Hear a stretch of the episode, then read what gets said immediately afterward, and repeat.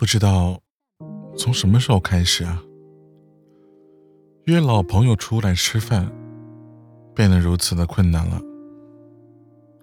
我们在各自的生活中啊，就像一个陀螺一样，不停的旋转着。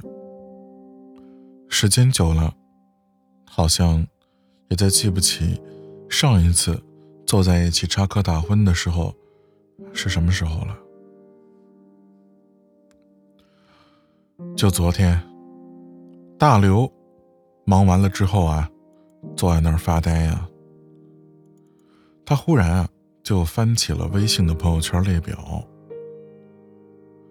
四位数的好友列表，这让人看着啊，实在是翻了好一会儿。随着一个一个熟悉又陌生的名字和头像落在了视线里，大刘想起来。有些朋友啊，许久都没有联系了。于是啊，大刘顺手点开了石头的微信，给发一信息，说：“嘿，兄弟，干嘛呢？”倒是没过多久，便来了回复：“加班呢，有点忙，有空聊哈。”那。有时间一起吃饭吧，啊，改天，改天。本来兴致勃勃的想要叙旧的心情啊，在大家的匆忙和距离当中，逐渐的，是被给冲淡了。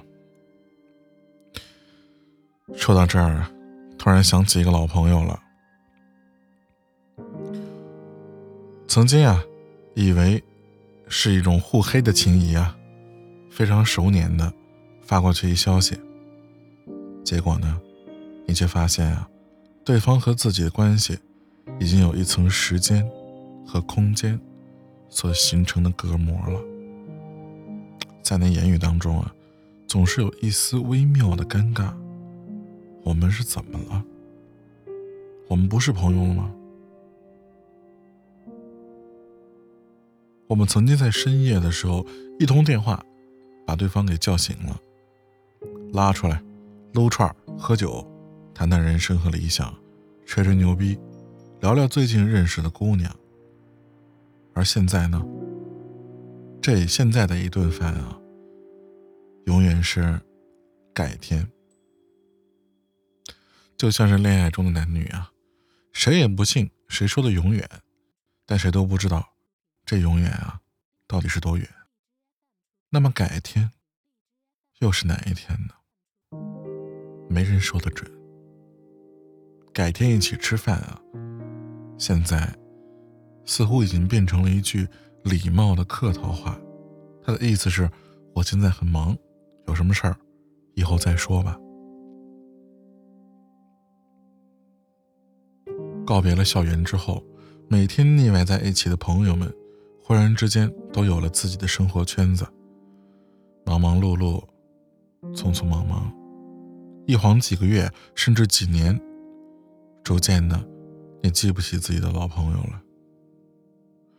在终于空闲下来的时候啊，当你突然想起来那个许久未曾联系的朋友的时候，你会发现，你竟然不敢去拨通他的电话。你想啊，他是不是在忙呢？这么久没见，是不是生疏了？我要说些什么话跟他呢？还能找回曾经那种熟悉的感觉吗？他是不是有了更加高端的圈子，还愿意跟我一起玩吗？在这许许多多的顾虑当中，犹豫着，也害怕自己的邀约被拒绝，自己的热情显得太过傻。但是呢，真实这段友谊的人。总是会鼓起勇气的去联系旧友，哪管他尴尬不尴尬呢？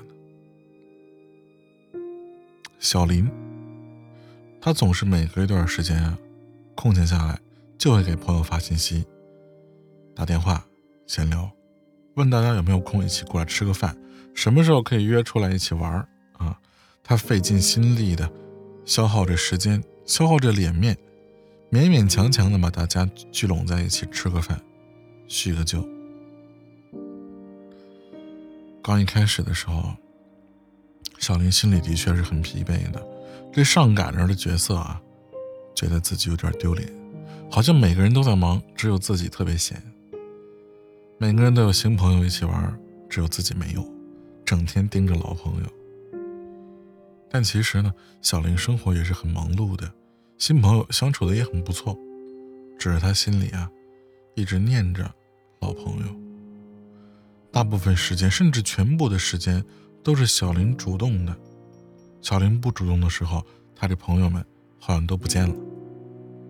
没有人在群里说话，没有人主动聊天，也没有任何人主动提起一起约个饭。小林在这样的情况中常常想啊，要不就算了吧。总是这样热脸贴人冷屁股。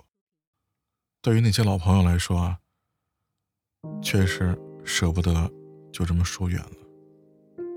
有句话说得好，不知道你听没听过啊？你我本没有缘分，全靠我死撑。凭着这样的信念啊，小林从来没有放弃过约大家吃饭这事儿，也不再去计较是不是有人主动找自己。渐渐的，好像曾经那些勾肩搭背、喝酒吹牛的友情啊，又回来了。而中间那说不清道不明的尴尬气氛也消融了。在人际关系中，相处啊讲究平等，但一段关系的开始，总是要有人先去付出一些，有一些人呢也需要去支撑一些的。所有的感情都需要去经营，人和人之间交往，总要有一颗真心。既然有了真心呢，就不要去计较。是否是你先我先，你主动我主动，自己是否跌份儿，是不是没有牌面？如果你还愿意和他做朋友，那就敞开心扉的去主动做吧，放开那些让你微妙尴尬的心理负担，大步向前的去找那个许久未曾联系的朋友吧，就当你们还在昨天啊。在一起踩着啤酒箱子，谈天说地。你不联系他，他不联系你，这段友情啊，可能很快就消亡了。不是只有爱情才会错过，其实，在人世当中啊，错过的友情远远比爱情更多。嗯，我的老朋友，一起吃个饭。要不改天，大家都很忙了，不如就明天吧。如果你很累的话呢？那我去找你，啊，喝一碗热汤暖暖胃，也暖暖我们许久未见的心。你说好吗？